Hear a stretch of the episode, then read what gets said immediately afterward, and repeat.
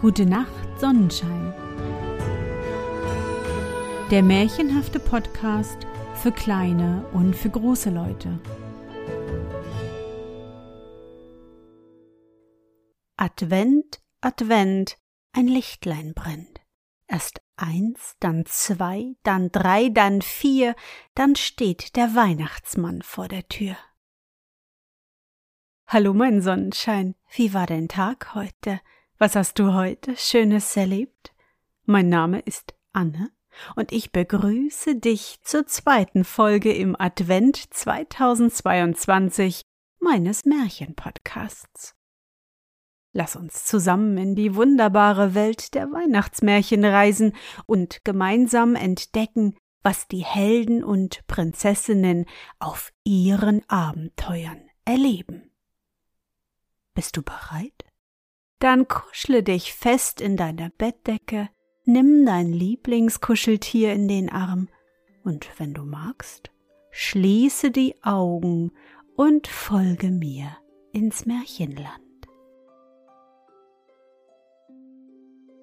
Eselshaut Es war einmal, aber es ist schon sehr lange her, ein großer König der war von seinen Untertanen so geliebt, von allen seinen Nachbarn und Verbündeten so geachtet, dass man ihn den glücklichsten aller Monarchen hätte nennen können.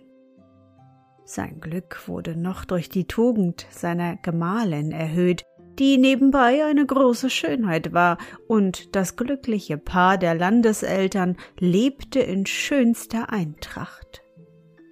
Aus ihrer Ehe erwuchs eine mit so vielen Reizen und Tugenden geschmückte Prinzessin, dass sie sich über den Mangel weiterer Nachkommenschaft billig trösten konnten. Das kann man der Überlieferung glauben, dass in des Königs Palaste Pracht, Geschmack und Überfluss herrschten. Und aus Gefälligkeit und der Seltenheit wegen wollen wir auch gläubig hinnehmen, was ferner berichtet wird. Dass seine Minister weise und gerecht waren, die Höflinge tugendhaft und anhänglich, die Diener fleißig und treu.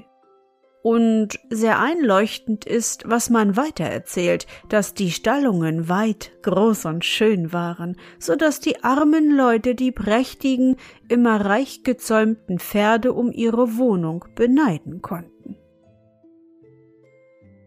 Auffallend war nur dieses, dass in diesem prächtigen Stallung ein Esel den obersten, besten und vornehmsten Platz einnahm. Aber diesem Esel musste man es zugestehen, dass er die Ehren, die ihm zuteil wurde, reichlich verdiente, denn an jedem Morgen fand sich in seinem Stand in schönen, wohlgeordneten Haufen große Mengen von Laubtalern und von Louis- und Friedrichstoren aller Art, die man nur mit dem Besen zusammenfegen brauchte, um mehr zu haben, als der ganze Hof und Haushalt des Königs bedurfte.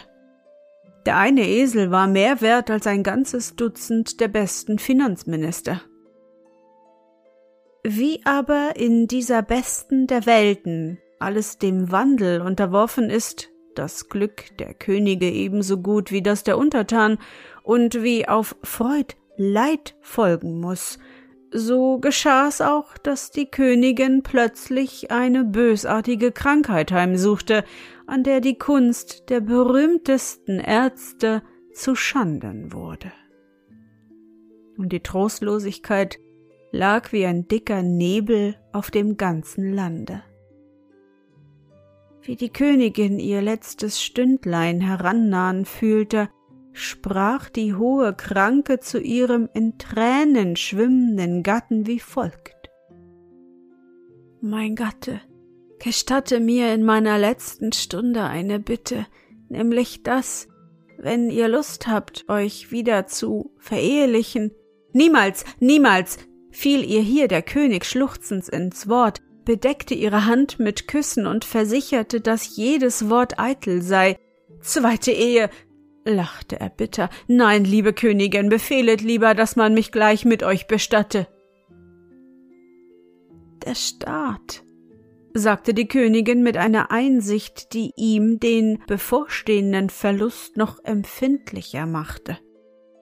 Der Staat verlangt einen männlichen Thronfolger, und da ich euch nur eine Tochter gegeben, wird man euch drängen, für einen Sohn zu sorgen, der eure Tugend erbe und eure segensreiche Regierung fortsetze.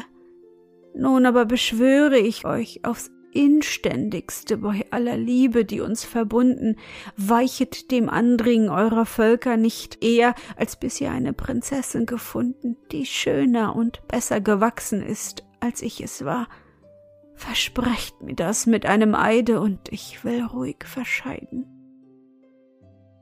Sie bildete sich freilich ein, dass eine schönere und besser gewachsene Königin in allen Reichen nicht aufzutreiben sei und dass sie durch diesen Schwur eine zweite Ehe des Königs vereitle. Der König war außer sich, weinte Tag und Nacht und versäumte nichts, was einem Witwer wohl anständig ist. Aber zu heftiger Schmerz tobte sich aus, auch kamen bald die Großen der Krone, die den König aufforderten, sich zum zweiten Male zu verehelichen. Als man ihm dieses Ansinnen zum ersten Male vorstellte, schien es ihm sehr hart und bewirkte nur, dass er aufs neue in Tränen ausbrach. Er entschuldigte sich mit dem hochseligen geleisteten Eide und forderte sie heraus, ihm eine schönere und besser gewachsene Königin zu finden, ebenfalls vermeinend, dass dies unmöglich sei.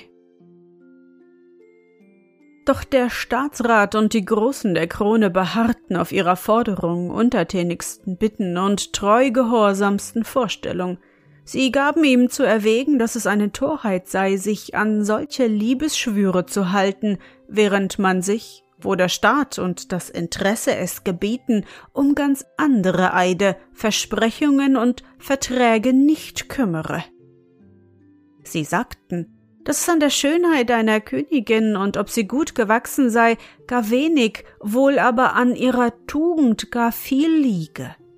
Er sollte auch bedenken, dass der Staat im Interesse der Ruhe und der geordneten Thronfolge eines oder mehrerer Prinzen aufs dringendste bedürfe und schließlich dass, wenn kein Prinz aus dem alten Hause mehr da sei, habsüchtige Nachbarn leicht Erbfolgkriege erregen und das Reich verderben und zerreißen könnten, wie das in der Geschichte schon zu wiederholten Male vorgekommen.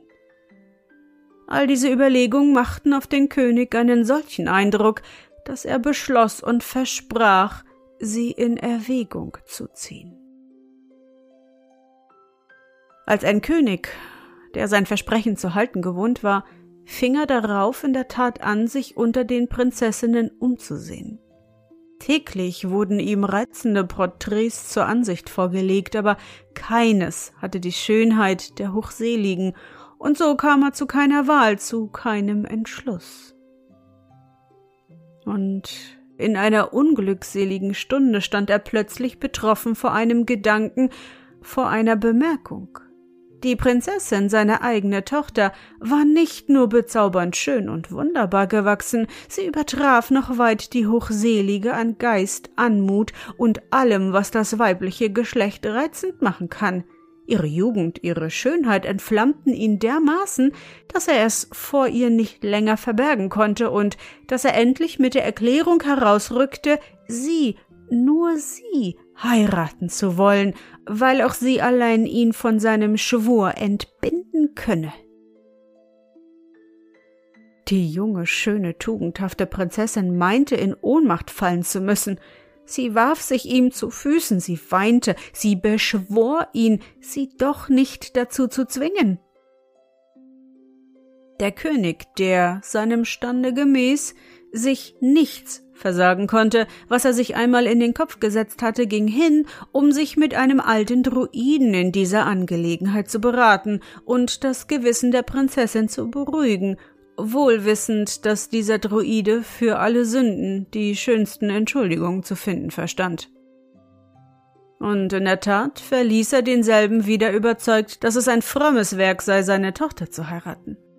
Demgemäß umarmte er die Prinzessin und befahl ihr, sich für alles, was zur Hochzeit gehört, vorzubereiten. In dieser verzweifelten Lage blieb der armen Prinzessin nichts übrig, als sich an ihre Patin, die Fliederfee, um Rat und Hilfe zu wenden. Und in der Nacht schlich sie aus dem Palaste, spannte einen Hammel, der ihr Vertrauen besaß und der alle Wege kannte, vor ihren Wagen und fuhr im Mondenschein davon. Noch vor Mitternacht kam sie bei der Fee glücklich an. Diese wusste natürlich schon, um was es sich handelte, ließ sich aber doch alles ausführlich erzählen und versicherte dann der Prinzessin, dass sie ganz ruhig sein könne und dass ihr nichts Böses geschehen werde, wenn sie nur ihre, der Feen, Ratschläge pünktlich befolge. Denn, sagte sie, es wäre ein großer Fehler, seinen Vater zu heiraten, und man müß dem auszuweichen suchen, ohne ihm gerade zu widersprechen. Verlange du als Belohnung für dein Ja-Wort von ihm ein Kleid von der Farbe des Wetters. Sage du, es sei einmal dein Geschmack ein solches Kleid, und du würdest nicht eher Ja sagen, als bis er dir dasselbe verschaffe. Niemals. Bei aller Liebe und Macht wird er dir ein Kleid von der Wetterfarbe verschaffen können. Gleich am nächsten Morgen tat die Prinzessin, wie die Patin gesagt hatte, und schwor, zu dieser Heirat nicht eher Ja zu sagen, als bis sie ein Kleid von der Wetterfarbe besitze. Oh, König war entzückt. Er ließ sogleich die berühmtesten Arbeiter des Landes kommen und versprach demjenigen, der ihm ein Kleid von schönster Wetterfarbe fabriziere, die höchsten Würden. So kam es denn, dass nach zweimal 24 Stunden das bestellte Kleid fix und fertig war. Der König jubelte. Die Prinzessin eilte wieder zur Fee, um neuen Rat zu holen. Diese meinte, es sei nichts zu tun, als auf dieselbe Weise fortzufahren und noch ein Kleid, und zwar von der Mondfarbe zu verlangen. Das tat denn die Prinzessin auch, aber schon nach 24 Stunden brachte derselbe Arbeiter ein Kleid, das leuchtete wie der Mond und war so schön, dass die Prinzessin darüber ihren Kummer nicht über ihre Tugend vergaß. Sie nahm es an sich, fuhr aber fort zu verzweifeln und zu klagen. Jetzt kam die Fee selber heran und riet, ein Kleid von der Farbe der Sonne zu verlangen. Die Sonne, sagte sie, wird doch hoffentlich die verruchte Industrie nicht nachahmen können, und wenn sie es kann, so haben wir doch Zeit gewonnen und können uns indessen auf anderes besinnen. So verlangte denn die Prinzessin ein Sonnenkleid. Der König war unterdessen gerade infolge des fortgesetzten Widerstandes so verliebt geworden, dass er auch darauf einging. Er gab her, was er an Diamanten und Rubinen besaß und befahl, dass man ein Kleid fertigte, welches die Sonne nicht nur an Glanz erreiche, sondern sogar übertreffe. Und siehe da, es kam ein Kleid zustande, das alle, die es sahen, zwang, die Augen zu schließen. Die Prinzessin war außer sich, die Fee wütend. Nachdem sie sich ein wenig beruhigte, sagte sie nun aber wollen wir uns mit diesen Teufelswerken nicht weiter befassen, sondern die Liebe des Vaters auf eine Probe stellen, die er schwerlich bestehen wird. Wir wollen einmal sehen, wie sich ein König benimmt, wenn man an seine Einkünfte rührt. Gehe hin, meine Tochter, und verlange die Haut jenes Esels, den er so hoch schätzt und der ihm eine so große Rente abwirft. Gehe hin und verlange besagte Haut die Prinzessin glücklich noch ein Mittel zu besitzen, um dem verabscheuten Ehebunde zu entgehen und überzeugt, dass der König den geliebten Esel ihr nicht opfern werde, verlangte also mit vielem Mute und großer Entschiedenheit die Haut des kostbaren Tieres. Der König erschrak, fasste sich aber bald und gab den Befehl, dass der Goldesel geschlachtet werde als man ihr im Namen des Königs die Haut des Esels in einem schön geschnitzten Köfferchen herbeibrachte, raufte sich die Prinzessin die Haare aus. Jetzt sah sie keinen Ausweg mehr, um den bösen Wünschen des Vaters zu entgehen. Die Fee, die dazu kam, rief entrüstet Was treibt ihr? Dies ist der schönste Augenblick eures Lebens. Hüllet euch in die Haut, verlasst den Palast und wandert, so weit euch die Erde trägt. Gibt es etwas Schöneres als die Gelegenheit, alles der Tugend zu opfern, der Tugend, die am Ende jeder Geschichte belohnt werden muss? Ich werde in dieser Beziehung das meinige tun und dafür sorgen, dass all die schönen Kleider und Kostbarkeiten, die ihr der Liebe eures Vaters danket, wohl eingepackt, euch überall hin folgen. Nehmt diesen meinen Zauberstab. Wo immer er die Erde damit berührt, wird der Koffer, so oft ihr seiner bedürft, vor euch stehen. Jetzt aber haltet euch nicht länger auf und glückliche Reise. Die Prinzessin nahm von der Patin zärtlich Abschied, bat sie um ihren ferneren Schutz, obwohl ihr der seitherige wenige genützt, hüllte sich in die hässliche Haut, beschmierte sich das schöne Gesicht seufzend mit Ofenruß und schlich unerkannt aus dem Palaste ihrer Ahnen. Die Flucht der Prinzessin verbreitete allgemeine Bestürzung. Der König war mehr als verzweifelt. Die Hochzeitskuchen und Braten, die bereit standen, sahen ihn an wie ebenso viele Grabsteine seiner Liebe. Alles zitterte vor Besorgnis. Das Fehlschlagen seiner Hoffnung werde ihn in einen Tyrannen verwandeln, und in der Tat erfüllte er die weiten Räume seines Palastes, die er durchtobte mit tyrannenhaften Reden und Drohungen zu einer Besinnung gekommen und sich der Mittel erinnernd, die ihm zu Gebote standen, erließ er hinter der entflohenen Prinzessin Steckbrief auf Steckbrief.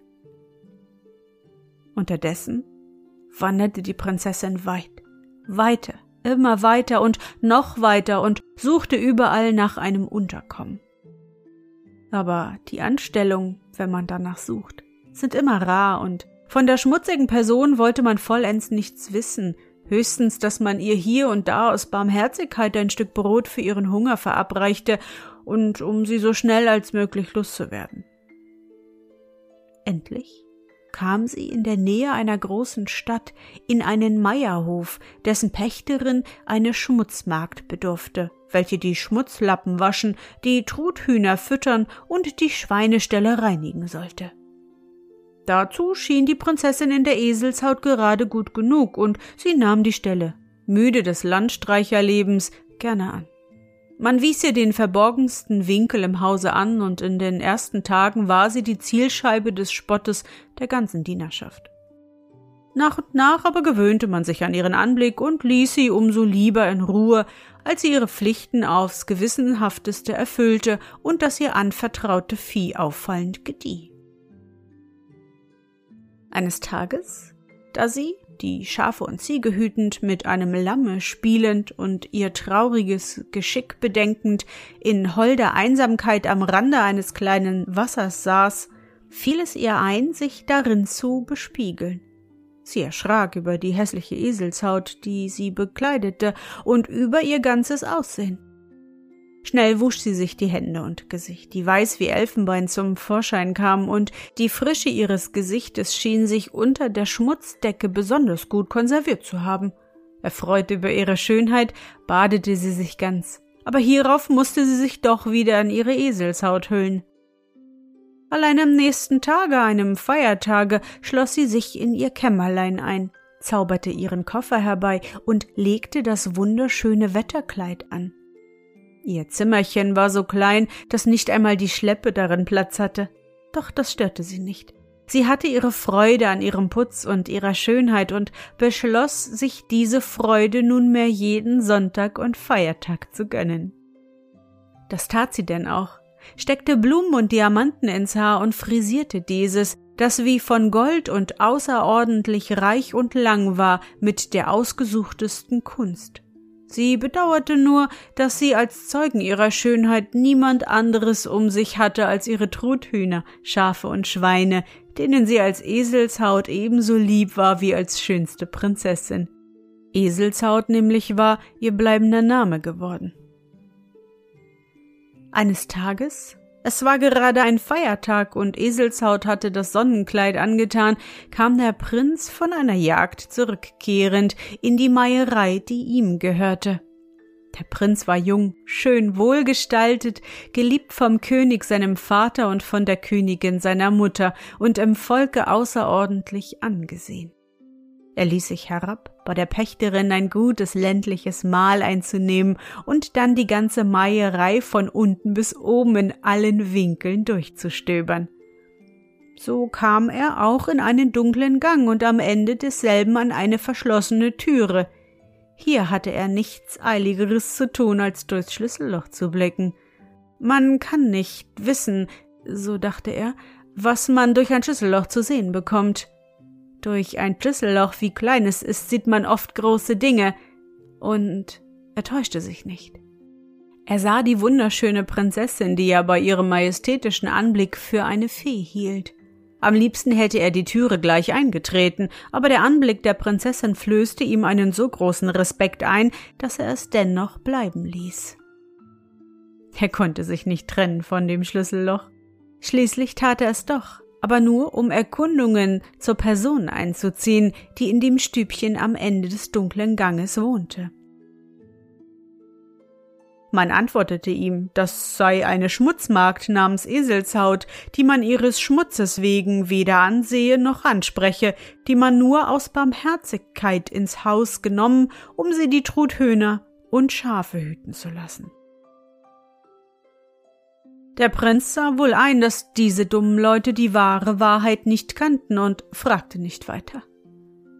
Und im Palaste angekommen, war bereits arg verliebt, und fortwährend tanzte ihm das Bild jener Herrlichen, die er durchs Schlüsselloch gesehen, vor Augen.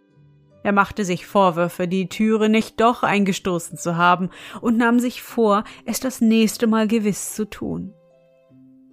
Noch in derselben Nacht zog ihn sein erhitztes Blut ein solches Fieber zu, dass er in Lebensgefahr schwebte. Seine Mutter, deren einziges Kind er war, sah mit Verzweiflung, dass kein Mittel anschlug. Sie versprach den Ärzten die höchste Belohnung, aber deren Kunst erwies sich, wie so oft, als ohnmächtig. Sie machten lange Gesichter, schnupften, ließen die Köpfe hängen, schüttelten die Perücken, sprachen Lateinisch, das war alles, was sie tun konnten. Endlich wurde es etwas heller in ihren Köpfen, und sie hatten einen Gedanken. Der Prinz, so sagten sie, hat einen tödlichen Kummer, und sie beeilten sich, diese Entdeckung der Königin mitzuteilen. Die Königin setzte sich an das Bett ihres Sohnes und beschwor ihn, ihr die Ursache seines Grames anzuvertrauen. Ach, mein Sohn, nahm die Königin das Wort, Dein Leben zu retten ist mir nichts zu teuer, nichts zu schwer. Rette du das Unsrige, indem du aufrichtig erklärst, was du willst, was dich grämt, und sei gewiss, dass alles geschehen wird, was, wie unser erster Minister zu sagen pflegt, geschehen werden kann. Nun, teure Mutter, rief der Prinz, wenn dem so ist, wenn es sich um euer teures Leben handelt, wäre es Sünde, länger mit meinem Gedanken und Wünschen hinter dem Berge zu halten. So sei es gesagt. Ich wünsche, dass mir Eselshaut einen Kuchen backe und dass er mir kaum gebacken sofort vorgesetzt werde. Die Königin, die diesen Namen noch nie gehört hatte, fragte, wer das denn sei. Ein Hofbeamter antwortete. Majestät, Eselshaut ist das hässlichste Geschöpf von der Welt, mehr Vieh denn Mensch, eine schmutzige, rußige Haut, die in Euer Majestät Meierei Truthühner hütet. Das schadet nichts, erwiderte die Königin. Mein Sohn wird auf der Heimkehr von der Jagd von ihrer Bäckerei gegessen haben. Es ist ein Krankengelüst. Eselshaut soll ihm sofort einen Kuchen backen. Ich will es so. Man lief, man ließ Eselshaut kommen, man befahl ihr, für den Prinzen einen Kuchen zu backen, so gut wie möglich. Eselshaut fühlte sich glücklich, dem kranken Prinzen etwas leisten zu dürfen. Sie schloss sich in ihr Kämmerlein ein, wusch sich vor allem die Hände, warf sich dann in eines der schönsten Kleider, schmückte sich wunderbar und machte sich so aufgeputzt an die Fertigung des Kuchens, zu dem sie die vorgeschriebenen sieben Sachen in bester Qualität auswählte. Und während sie arbeitete und knetete, glitt ihr unbekannt ob mit oder ohne Absicht, ein Ring vom Finger in den Teig und blieb darin stecken. Als der Kuchen fertig war, warf sie wieder die Eselshaut um und übergab ihn dem Staatsminister, der vor der Türe wartete und den sie teilnehmend nach dem Befinden des lieben Prinzen befragte. Doch der Staatsminister würdigte ihr keine Antwort und eilte mit dem Kuchen zum Prinzen. Der Prinz riss ihm den Kuchen mit solcher Heftigkeit aus der Hand und biss mit solcher Gier darein, dass die Ärzte wieder die Häupter schüttelten wie bei einem bösen Anzeichen, vermeinend, dass dieses nichts Gutes bedeute. Auch sah es einen Augenblick in der Tat bedenklich aus, denn der Prinz fing arg zu würgen an, als ob er erstecken wollte. Im Geheimen triumphierten die Ärzte schon von wegen der Trefflichkeit ihrer Absichten. Das Würgen kam aber nur daher, dass der Prinz den Ring, der in dem Kuchen steckte, beinahe verschluckt hätte. Er zog ihn noch rechtzeitig und geschickt hervor, betrachtete ihn, und die furchtbare Essgier war mit einem Male verschwunden. Der Ring stellte ein feines mit einem Smaragd geschmücktem gewundenen Schilfrohr vor, und der Reif war so fein, so fein, dass er nur dem zartesten Finger passen konnte. Er küsste und herzte den Ring aufs zärtlichste. Der Besitz des Ringes regte den Prinzen noch heftiger auf. Den Kuchen, sagte er sich, habe ich erhalten. Ob ich aber auch die Kuchenbäckerin erringe? Alle Welt spricht schlecht von ihr, ich mache mich lächerlich, wenn ich meine Liebe zu ihr gestehe. Und sage ich, was ich durchs Schlüsselloch gesehen, so verrate ich, dass ich durch Schlüssellöcher sehe, und man hält mich für verrückt, weil es niemand glauben wird. Die Ärzte erklärten endlich, der Prinz müsse liebeskrank sein. König und Königin stürzten herbei, baten ihn, er möchte nur seine Liebe bekennen und schworen, dass sie zu jeder Verbindung ihre Einwilligung geben würden. Oh, lächelte der Prinz, eine arge Missheirat kann es nicht werden mit einer Person, die einen solchen Ring zu tragen imstande ist. Und so sprechend zog er den Ring hervor und zeigte ihn den erhabenen Eltern. Diese prüften ihn als Kenner und waren ebenfalls der Meinung, dass der Ring nur einer Tochter hoher Herkunft passen könne und darauf beschwor der König seinen Sohn, sich mit der Genesung zu beeilen und befahl, dass man mit Paukenschall und Trompetenklang in der ganzen Stadt verkünde, dass alles, was weiblich ist, in den Palast komme, um den Ring zu probieren und, wenn er passe, den Prinzen zu heiraten. Man hatte das kaum verkündet, als sie sich schon in Scharen herandrängten. Zuerst kamen die Prinzessinnen, dann die Herzoginnen, dann die Gräfinnen, dann die Freifräulein und solche, die es werden wollten. Doch umsonst, umsonst, keiner wollte der Ring passen. Man kam mit dem Probieren bis herunter auf die Nähmädchen, ebenfalls vergebliche Mühe, der gesuchte zarte Finger fand sich nicht. Der Prinz den die Sache ganz besonders interessierte, hatte sich vom Bette erhoben und probierte selbst, was ihn aufs angenehmste zerstreute. Jetzt fragte der Prinz mit unschuldiger Miene Hat man denn auch jene Eselshaut kommen lassen, die mir den Kuchen gebacken? Alle Welt lachte. Man konnte doch die schmutzige, hässliche Person nicht zu Hofe rufen. Warum nicht? schrie der König mit Donnerstimme man hole sie sogleich. Es soll nicht heißen, dass ich Ausnahmen gemacht hätte.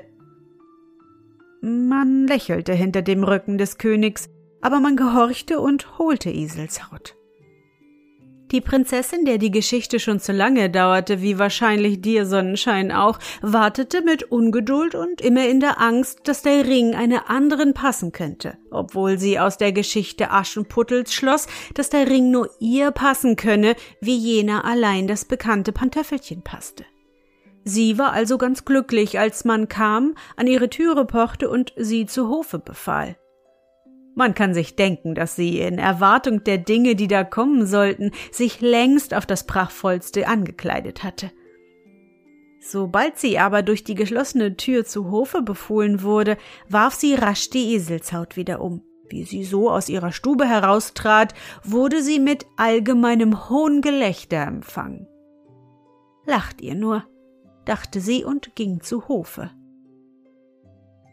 Auch der Prinz, als er sie, die er so prächtig gesehen, in so abgeschreckter Gestalt wieder sah, machte große, verblüffte, enttäuschte Augen.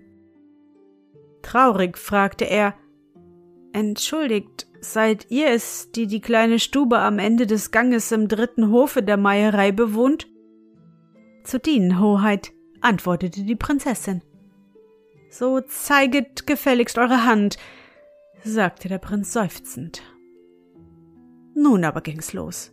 Wer war überrascht? Wer sonst als der König und die Königin und alle Kammerherren und alle Großen der Krone, als hinter der Eselshaut das weißeste, zarteste, lieblichste, rosigste Händchen hervorkam, auf dessen dicksten Finger der Ring schlüpfte, als ob er es nicht erwarten könne. Und als endlich die Prinzessin eine leichte Bewegung mit der Schulter machte, wie wenn man einen Mantel abwirft und die Eselshaut abfiel und sie dastand in ihrer unbeschreiblich schönsten Pracht. Schon lag der Prinz zu ihren Füßen und drückte sein Gesicht an ihre Knie, und schon hielten die Eltern bei ihr um sie für ihn an. Die Prinzessin glaubte Erklärungen geben zu müssen und öffnete eben den Mund, als sich die Decke des Saales öffnete die Fliederfee auf einem Fliederwagen herniederstieg und sofort die ganze wunderbare Geschichte erzählte.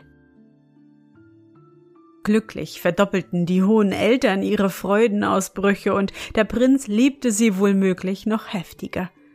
Und wie musste er sie erst lieben, als sie noch einen neuen Beweis von Tugend auf alle Alten häufte und erklärte, dass sie es nicht für schicklich halte, sich ohne Einwilligung ihres Vaters zu verheiraten.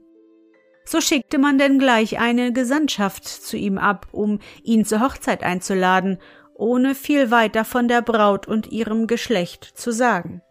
Die Fee hatte es so angeordnet, von wegen der Folgen.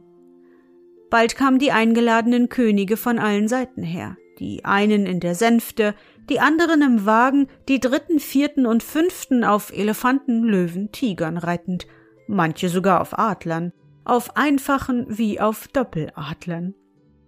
Am prächtigsten kam der Vater der Prinzessin daher, welcher glücklicherweise seine sündhafte Schrulle längst vergessen und eine schöne Königin geheiratet hatte.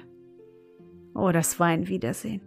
Die Prinzessin warf sich ihm zu Füßen. Er verzieh ihr, und dann verzieh sie ihm, dann umarmten sie sich, und alles endete in Glück und Freude. Die Eselshaut aber wurde in das Wappen des Königshauses aufgenommen, zur ewigen Erinnerung, dass man auch in solcher Haut durch die Welt kommen und die Throne mehrerer Königreiche besteigen könne.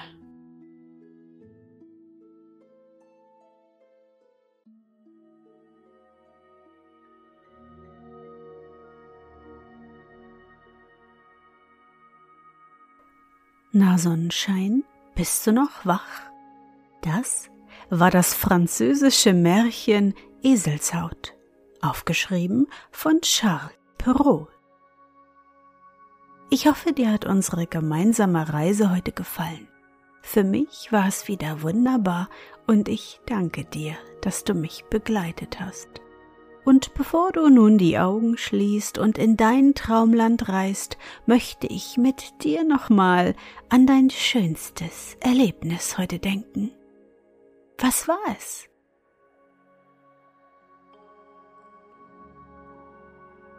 Ja, vielleicht hast du schon den ersten kleinen Schneemann gebaut.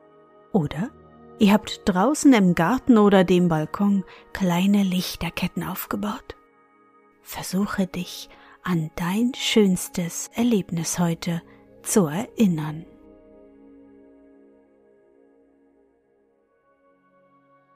Und? Was war dein schönstes Erlebnis heute und wie fühlst du dich dabei? Suche dir auch heute wieder den schönsten Moment aus und präge ihn dir gut ein.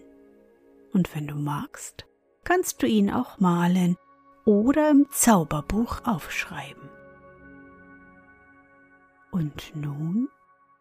Gute Nacht, Sonnenschein. schlaf gut und träum was Schönes. Wir hören uns bald wieder.